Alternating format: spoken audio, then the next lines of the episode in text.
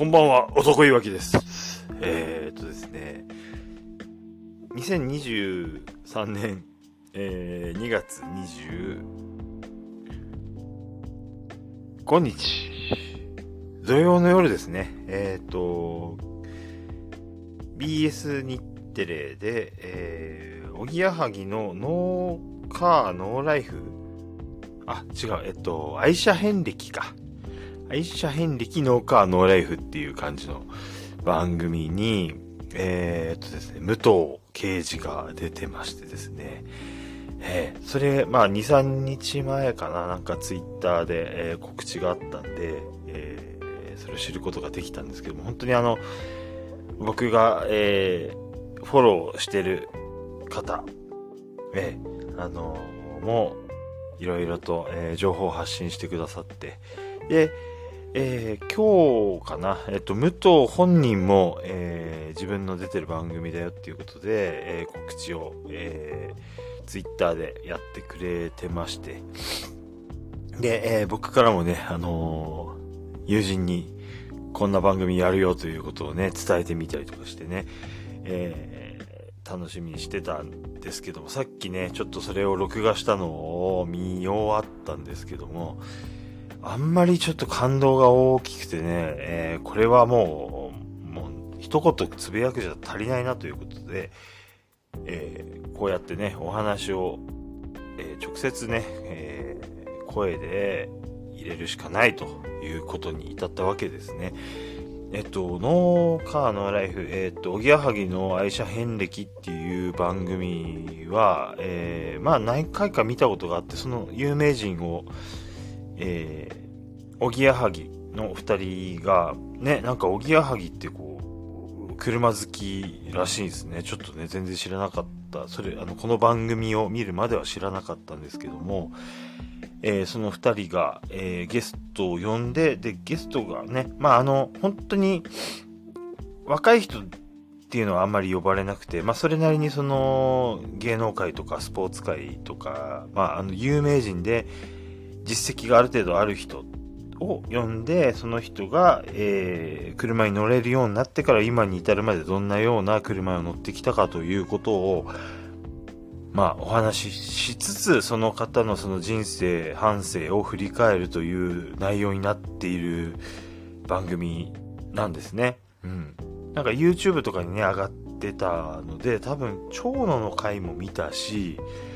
えー、まあ、たまたま別にで、超ファンとかでもないんですけど、あの、黒夢の清春さんの回とかね、見たりとかして、へえ、こんな番組あるんだ、ぐらいには思ってたんですけども、それに、えー、武藤が出るということで、えー、まあね、武藤の車の話なんて普段聞かないですからね、あのー、楽しみに、え、なかなかない機会なんで、楽しみにして、え、今日を迎え、そして、えーお風呂上がり、そして、近所のコンビニで、えー、コンビニっていうかファミマですね。ファミマで全日のくじを引いてですね、えー、全日のくじ引いてジョッキを当てて、えー、その、ジョッキでね、ビールを飲みながらこの愛車遍歴の録画を見ようというね、目論見でいたわけですが、えー、結局ですね、えー、くじは、えー、3つとも3回引いたんですけど、3つともアクリルスタンドということでね、えー、はい。まあ、ジョッキはなしな状態で、えー、愛車遍歴と向かい合うことになりました。ちなみに、えー、っとね、クリア、えっと、アクリルスタンド。アクリルスタンドは、えー、3つ当たってね、今までアクリルスタンド、えー、2個あったんですけど、1個は宮原ケントの、えー、ガウン付き宮原と、あと川田敏之の、えー、ジャンパー着てる川田っていうね、2個があって、で、3つアクリルスタンドが当たっちゃったら、これ1つくらい被っちゃうんじゃないかなと思ったんですけど、これね、運よく、えー、天竜の三冠ベルト装備バージョンと、えー、三沢三冠ベルト装備バージョン、そして、えー、宮原健人の、えー、ガウンなしバージョンね、えー、試合に臨む状態の、宮原健人に当たったということで、一つも、えー、被りがないという意味では、まあ、あのー、プロレスの神様ありがとうっていうね、プロレスの神様っていうとね、ゴッチさん関係あんのかっていう話ですけど、まあ、これは、えー、プロレスくじの神様はね、ありがとうというふうに言い換えておきましょう。はい。えー、ということでですね、えー、まあ、アクリルスタンドに見守られながらですね、えー、ゼンカイジャーのジョッキ、ジョッキっていうか、まあ、ちっちゃい、えー、っとですね、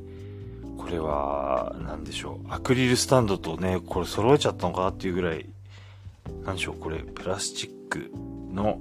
えー、コップですね。これはお子様用の何かしらコップですね。えー、でもね、それがね、取っ手がついてるジョッキっぽかったんで、これはもう、ね、全日ジョッキを外した僕にはぴったりだろうということで、えー、全力全開、全開ジャージョッキで、えー、とですね、桜ビールを飲みつつ、この愛車遍歴を見たわけなんですけども、えー、その愛車遍歴っていうその先ほど、えー、説明しましたように、その車の話とその人の半生、えー、ゲストの半生を、まあ、絡め絡めで、えー、やってる番組でですね、今までその YouTube なんかで、えー、昔の、えー、放送を見たことがあるとはいえですね、そんなにね、集中して見てたわけでもないんで、まあ大体30分番組の、うん、あのー、まあ、さらっとね、その人の人生さらっと、半分その人の人生、半分、まあ車という内容なのかなと思ってたらね、あのー、逆に期待を裏切る期待？うん、逆にその予想してたのを裏切る感じの、本当に濃厚に、えー、武藤の半生、えー、引退に至るまで、引退直前ということでね、収録引退直前ということでやってまして、まあ放送がね、引退後なんで、あの、おぎやはぎに、えー、引退試合お疲れ様でしたって言われてね、えー、俺どうしていいかわかんねえよ。なんて反応していいかわかんねえよっていうふうに言ってたのがまあ印象的でね。まあその辺はね、時間が前後するんです。武藤さん理解してくださいっていうね、えー、ことを言われてたんですけど、その内容がね、本当にその、武藤の半生に寄り添う部分が本当に大きくて、まあプロレス好き、武藤好きだったら、まあね、本当にとっくに知ってるよっていうことをね、あのー、デビューして、えー、すぐアメリカ行って、戻ってきて、またもう一回アメリカ行って、で、その間にね、えー、ジャパンプロレスが出て行って、えー、UWF が出て行って、えー、上がいなくなって、まあ、伸び伸びやったよというような話っていうのは、あの、ね、皆さんご存知な話だと思うんですけど、その中に絡めてその車が出てくるんで、その武藤が初めてね、乗った、えー、車、えー、ネタバレ、バリバリネタバレですけど、まあ、フェアリディ Z に乗ってたんだけど、えー、西村にね、当時付き人の西村に、えー、ワックス掛けお願いしたら、ワックスの中に研磨剤が入ってるやつ間違って使っちゃって、傷がバリバリついちゃった悲しいっていう話だとか、あとはその、えー、2000年に、えー、グレートメタとして、その WCW、多分エリック・ビショフに呼ばれていった時の話ね、あの、そんな時の話も出てきたんだけど、まあ、その時にね、あのー、まあ、トップが、WCW のトップが変わっちゃって、まあ、あんまし、あのー、プロレスの仕事が、試合がなくて、逆にその家族と一緒にいられたよとかね、そういう話とかもね、絡めてもらっちゃって、なんだろう、その、普通に雑誌のインタビューとかでは出てこないような話が、まあ、ポンポン出てきて、車と絡めることによってね、その、まあ、今まで出てなかったんじゃないかなって僕は見てないだけかもしれないですけど、見たことのないし、えー、まあ、お話、エピソードっていうのがいくつも出てきて、本当に楽しめました。うん。ね、なんか、まあね、西村なんかね、こう、とばっちりでちょっとね、あの、やらかしエピソード出されちゃったり、その、カズハヤシがね、アメリカで、なんか、警察に捕まった時に、まあ、なんだろう。あの、結構びっくりした話みたいなのとかね、えー、いくつか出てきたりとかして、うん。えー、まあすごい、ね、あ、そんな初めて聞いたっていうの出てきてすごい嬉しかったっていうのと、なんだろう、その、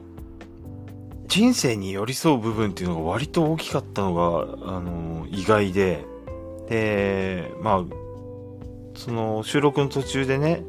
まあ、とある自動車教習所で、まあ、収録してると思うんですけども、武藤が今まで乗った車で何台かピックアップして、えー、その場に現物をね、出してくれるっていうんですけど、武藤がその、立ったまんまお話しするのが大変だっていうんで、えー、なんかね、最新のハイテク車椅子っていうのを番組の方からちょっと、えー、提供、提供っていうかその場でね、使ってもらうっていうことで、武藤に座っててもらおうっていうんで、えー、そんなのを準備してくれて、うん。で、武藤がね、あのー、体に負担のないような収録をしてくれたっていうのすごい嬉しいですし、で、その、まあ、おぎやはぎさんっていうのが、どれぐらいその、プロレスにね、その、造形があるか、えー、プロレスを理解してるかっていうのは、その、そこまでは僕もわからないんですけども、なぜその、武藤を、えー、プロレスのすごい人っていうのプラス、まあ、有名人の大先輩として扱ってくれてるなっていう感じがすごくあって、あら、その、小木やはぎ、その二人からもその、武藤をすごく大事に扱ってくれてる感じと、あとは、えー、さらにその、まあ、車に詳しいね、えー、その女の人の、えー、アナウンサーさんなのかな？ちょっとよくわかんないですけど、その車に詳しい、えー、進行役の女性の方も、すごくね、武藤に気を使う、気を使うというか、えー、武藤をリスペクトした進行でしてくれてる感じがして、あの、グレートムタっていうのが、えー、武藤とね、俺とか言っちゃってるけど、これ大丈夫なんですかねっていう、えー、気遣い、えー、その設定の方まで、えー、心配してくれるような感じも見せてくれて、全体にすごくね、無糖を大事にしてくれてる番組だなっていうのをすごい伝わってきて、で、その、なんだろう、プロレスの世界の人が見る武藤じゃなくて、プロレスとちょっと距離のある世界だけど、でも、あの、やっぱり、ね、えー、時代を築いた人だし、うん、尊敬してるよっていうのが、その、番組全体の作りからね、にじみ出てたもんで、なんだかその、すごくね、嬉しかったんですよね。その、他にね、まあこれからもそういった番組出てくるのかもしれないし、まあテレビなり、えー、YouTube なりでもね、そう言って、まあ武藤の今までの功績をね、えー、辿っていくような、えー、番組っていうの出てくるかもしれないんですけどなんとなくその、武藤がいろんな外の世界の人からも愛されて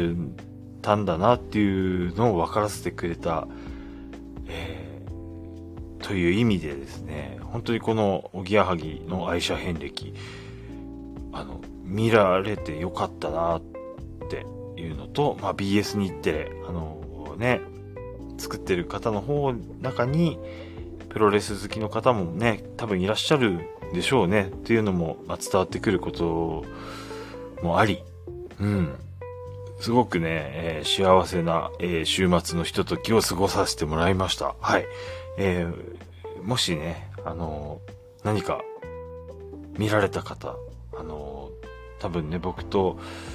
似たようなね、感想をお持ちかもしれないし、えー、運よくね、見られなかったけど、後で YouTube とかで、見られるっていうね、その、YouTube で見られるかもよっていうのもね、なんだかおかしいんですけども、うん。何かしらの、えー、きっかけでこれを見られたら、またちょっとね、その、なんだろう、武藤のちょっと違った一面、うん、あの、家族に対してね、あの、まあ、奥さんとのね、エピソードもちょっとあったりとかして、えー、まあ、一人の人間武藤を、いつもとちょっと違う角度から見られるという、意味でね、すごくいい番組だったんじゃないかなと思います。はい、愛車遍歴すごく良かったということでね、ちょっと語らせてただきました。はい。えー、また次回ですね、皆様、ごきげんようしたいと思います。えー、武藤とかでね、武藤とか清宮ばっかりになっちゃってましたけど、そろそろね、ちょっと別の話題もね、そろそろ織り交ぜたいかなと思ってるんですけども、またどこかでお会いできると嬉しいです。それでは、こんばんはじゃなくて、ごきげんよう。失礼します。